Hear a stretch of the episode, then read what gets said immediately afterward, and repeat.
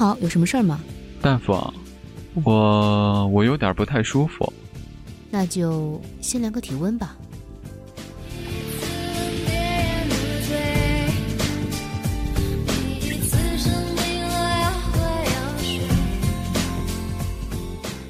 那个，你有一点低烧，三十七度八。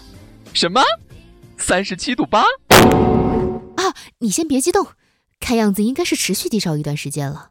不过治这种病是小 case 了。啊，不不不，医生，求求你千万别治疗，这个温度呀刚刚好。我现在觉得吧，这个世界看起来好奇妙，我就要三十七度八。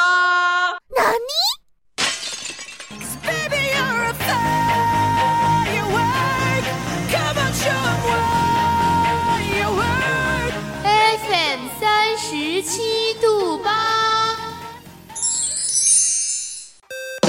你？我是背包客，我是美食家，我是个诗人，我是 K 歌王，我是百事通，我是潮流女王。一点点喜欢，or it's like 怎么不喜欢，or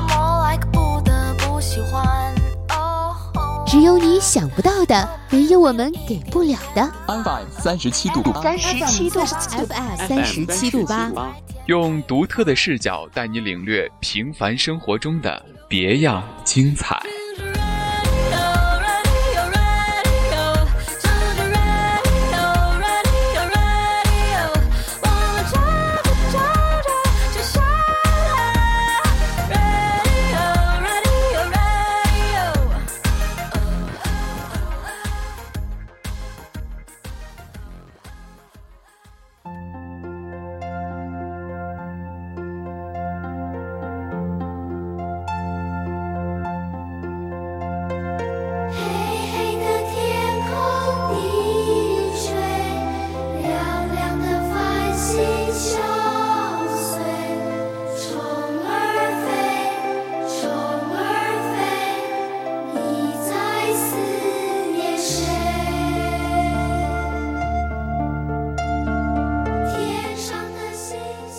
大家好，欢迎收听 FM 三十七度八网络电台，我是本期星空守望者的主播大恒。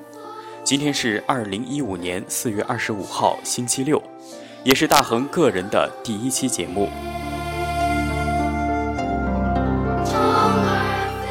主播大恒会在今后每一期节目中为大家分享一篇文章，和大家一同品味故事，感受生活。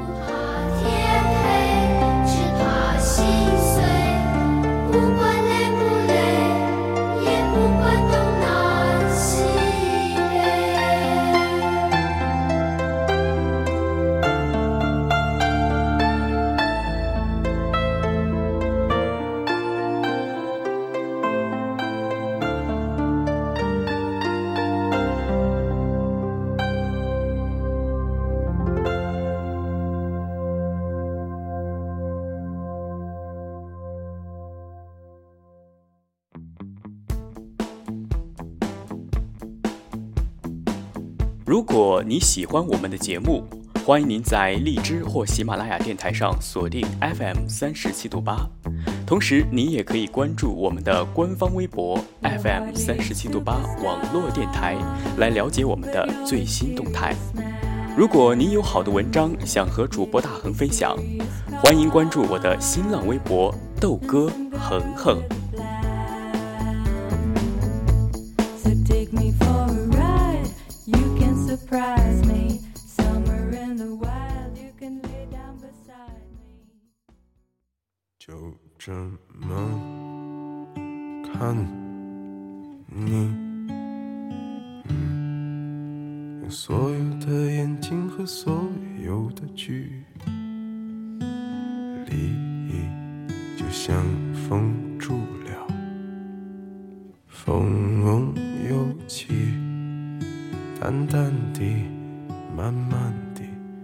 轻轻地看你。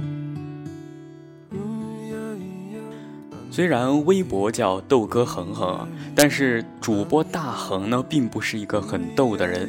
相反，大恒是一个很矜持、很有节操、很有原则的人。尽管过去的一周啊，作为 FM 三十七度八网络电台官方微博主页君的大恒，给人感觉很二逼、很话痨、很没节操。实际上，大恒非常的踏实和本分啊。听完今天的节目，你就知道了。这期节目，主播大恒要给您分享一篇感人至深的文章，文章是《母亲》，我怎么让你等了那么久？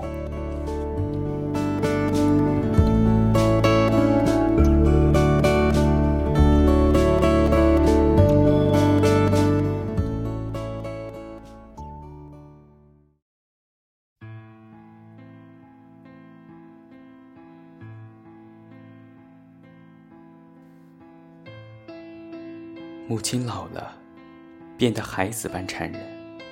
每次打电话来，总是满怀热忱地问：“你什么时候回家？”且不说相隔一千多里路，要转三次车，光是工作孩子已经让我分身无术，哪里还抽得出时间回家？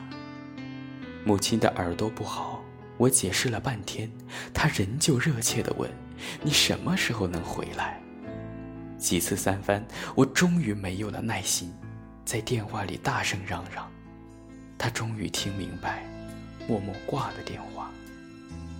隔几天，母亲又问同样的问题，只是那语调怯怯的，没有了底气，像个不甘心的孩子。明知问了也是白问，可就是忍不住。我心一软，沉吟了一下。母亲见我没有烦，立刻开心起来。她欣喜地向我描述后院的石榴都开花了，西瓜快熟了，你回来吧。我为难地说：“那么忙，怎么能请得上假呢？”他急急地说：“你就说妈妈得了癌，只有半年的活头了。”我立刻责怪他胡说。他呵呵地笑了。小时候，每逢刮风下雨，我不想去上学，便装肚子疼，被母亲识破，挨了一顿好骂。现在老了，他反而教着儿子说谎了，我又好气又好笑。这样的问答不停地重复着，我终于不忍心，告诉他下个月一定回去。母亲竟高兴地哽咽起来。可不知怎么了。永远都有忙不完的事，每件事都比回家重要，最后到底没能回去。电话那头的母亲仿佛没有力气再说一个字，我满怀内疚。妈，生气了吧？母亲这一回听真了，她连忙说：“孩子，我没有生你的气，我知道你忙。”可是没几天，母亲的电话催得越发紧了。她说：“葡萄熟了，梨熟了，快回来吃吧。”我说：“有什么稀罕？这里满街都是，花个十元八元就能吃个够。”母亲不高兴了，我又耐下性子来哄她。不过那些东西都是化肥和农药喂大的，哪有你种的好呢？母亲得意地笑起来。星期六那天气温特别高，我不敢出门。开了空调，在家里待着。孩子嚷嚷雪糕没了，我只好下楼去买。在熟悉蒸腾的街头，我忽然就看见了母亲的身影。看样子她刚下车，胳膊上挎着个篮子，背上背着沉甸甸的袋子。她弯着腰，左躲右闪着，生怕别人碰到了她的东西。在拥挤的人流里，母亲每走一步都很吃力。我大声地叫她。她急忙抬起满是热汗的脸，四处寻找，看见我走过来，惊喜的竟然说不出一句话来。一回到家，母亲就喜滋滋的往外捧那些东西，她的手青筋暴露，食指上都裹着胶布，手背上有结了痂的血口子。母亲笑着对我说：“吃啊，你快吃呀，这全都是我挑出来的。”我这没有出过远门的母亲，只为着我的一句话，便千里迢迢地赶了来。他坐的是最便宜、没有空调的客车，车上又热又挤，但那些水灵灵的葡萄和梨子，都完好无损。我想象不出他一路上是如何过来的，我只知道在这世上，凡是有母亲的地方，就有奇迹。母亲只住了三天，她说我太辛苦，起早贪黑的上班，还要照顾孩子，她干着急，却帮不上忙。厨房设施她一样也不敢碰，生怕弄坏了。她自己悄悄去订了票，又悄悄的一个人走。才回去一星期，母亲又说想我了，不住的催我回家。我苦笑。妈，你再耐心一些吧。第二天，我接到姨妈的电话：“你妈妈病了，你快回来吧。”我急得眼前发黑，泪眼婆娑地奔到车站，赶上了末班车。一路上，我心里默默的祈祷：我希望这是母亲骗我的，我希望她好好的，我愿意听她的唠叨，愿意吃光她给我做的所有的饭菜，愿意经常抽空来看她。此时我才知道，人活到八十岁，也是需要母亲的。车子终于到了村口，母亲小跑着过来，满脸的笑。我抱住她，又想哭又想笑，责怪道：“你说什么不好？说自己有病，亏你想得出！”受了责备的母亲依然无限的欢喜，她只是想看到我。母亲乐呵呵的忙进忙出，摆了一桌子好吃的东西，等着我的夸奖。我毫不留情的批评：红豆粥煮糊了，水煎包子的皮儿太厚，卤肉味儿太咸。母亲的笑容顿时变得尴尬，她无奈的挠着头。我心里暗暗的笑。我知道，一旦我说什么东西好吃，母亲非得逼我吃一大堆，走的时候还要带上。就这样，我被他喂得肥肥白白，怎么都瘦不下去。而且不贬低他，我怎么有机会占领灶台呢？我给母亲做饭，跟她聊天儿，母亲长时间的凝视着我，眼神里露出无比的疼爱。无论我说什么，她都虔诚的半张着嘴，侧着耳朵凝神的听。就连午睡，她也坐在床边。笑眯眯地看着我。我说：“既然这么疼我，为什么不跟着我住呢？”他说：“住不惯城里。”没待几天，我就急着要回去。母亲苦苦地央求我再住一天。她说：“今早已托人到城里去买菜，一会儿准能回来。她一定要好好的给我做顿饭。”县城离这里九十多里路，母亲要把她认为所有好吃的东西都弄回来，让我吃下去，她才能安心。从姨妈家回来的时候，母亲精心准备的菜肴终于端上了桌，我不禁诧异道：“鱼鳞没有刮净，鸡块上是细密的鸡毛，香油金针菇里竟然还有头发丝儿。”无论是荤的还是素的，都让人无法下筷。母亲年轻的时候那么爱干净，如今老了，竟邋遢的这样。母亲见我挑来挑去就是不吃，她心疼的妥协了，送我去坐夜班车。天很黑，母亲挽着我的胳膊，她说：“你走不惯乡下的路。”她陪我上了车。不住的嘱咐东嘱咐西，车子都开了，才急着下车，衣角却被门夹住，险些摔倒。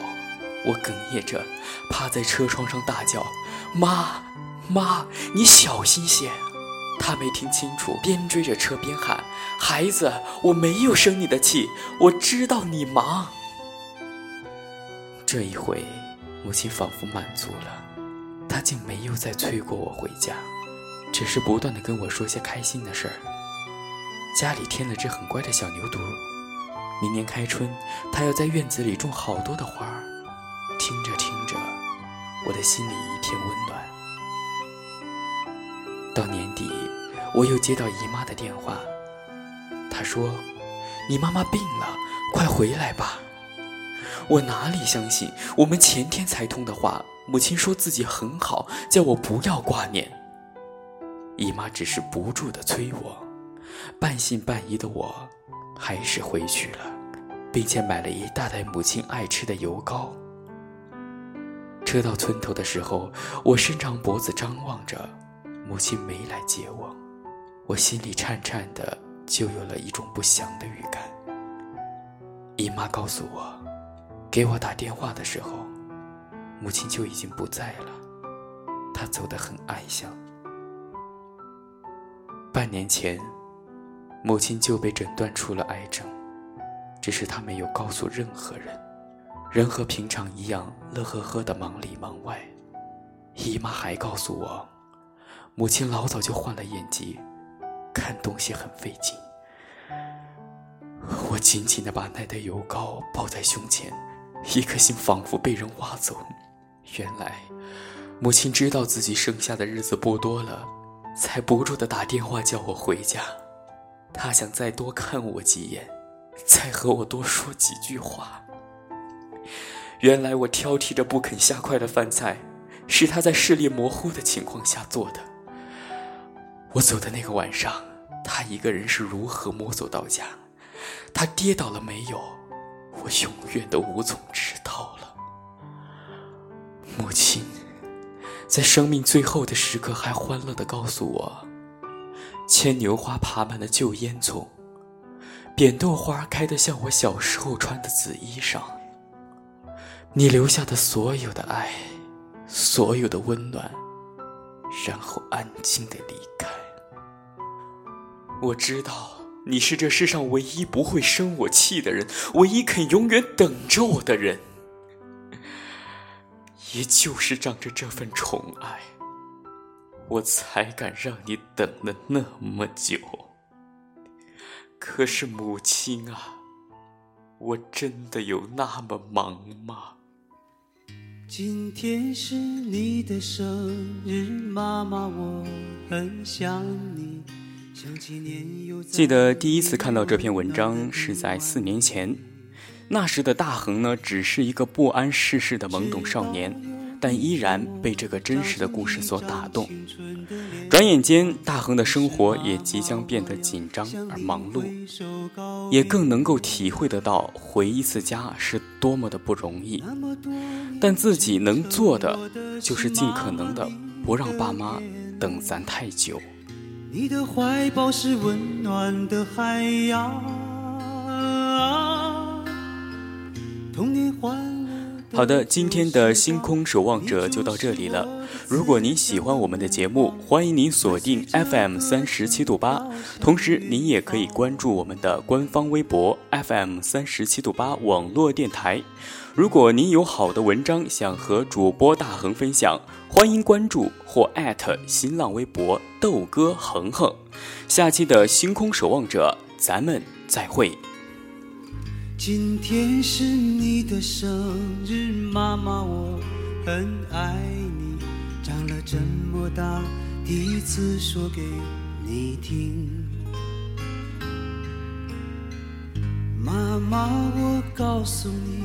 我找到了真正的爱情，它的模样就像年轻时候的你。当我降临到这个世上，你在身旁，疲倦又安详，听见爸爸对你说是个男孩。啊，如今我已长成个青年。可我却不能陪在你身边，妈妈，你等我回家，是否望眼欲穿？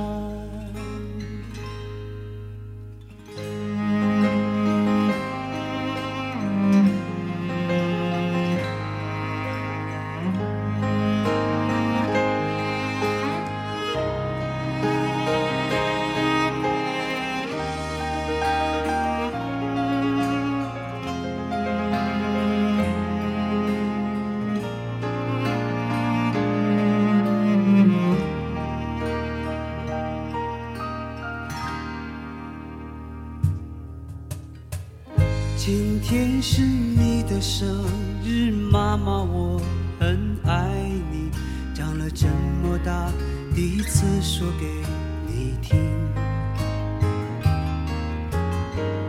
妈妈，我告诉你，我找到了真正的爱情，它的模样就像年轻时候的你。当我降临到这个世上，你在身旁，疲倦又安详，听见爸爸对你说是个男孩。啊，如今我已长成个青年，可我却不能陪在你身边。妈妈，你等我回家，是否望眼欲穿？妈妈，我在你的身上看见所有女人的美丽和善良，终于知道为了什么你而哭泣啊！那些成长的点滴，幸福的回忆，永远都会留在我心里。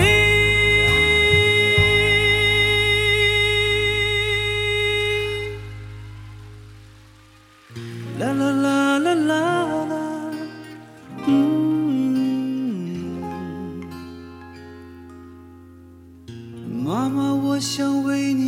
唱，我